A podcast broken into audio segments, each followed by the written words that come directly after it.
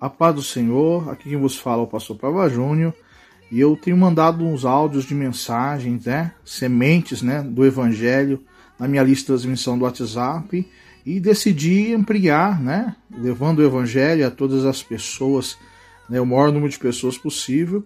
Eu decidi colocar em formato de podcast para que possa se é, ampliar o alcance desses áudios, porque crendo na mensagem do Evangelho que era poderosa para mudar a vida das pessoas e edificá-las através do Evangelho de Cristo. Um grande abraço para você.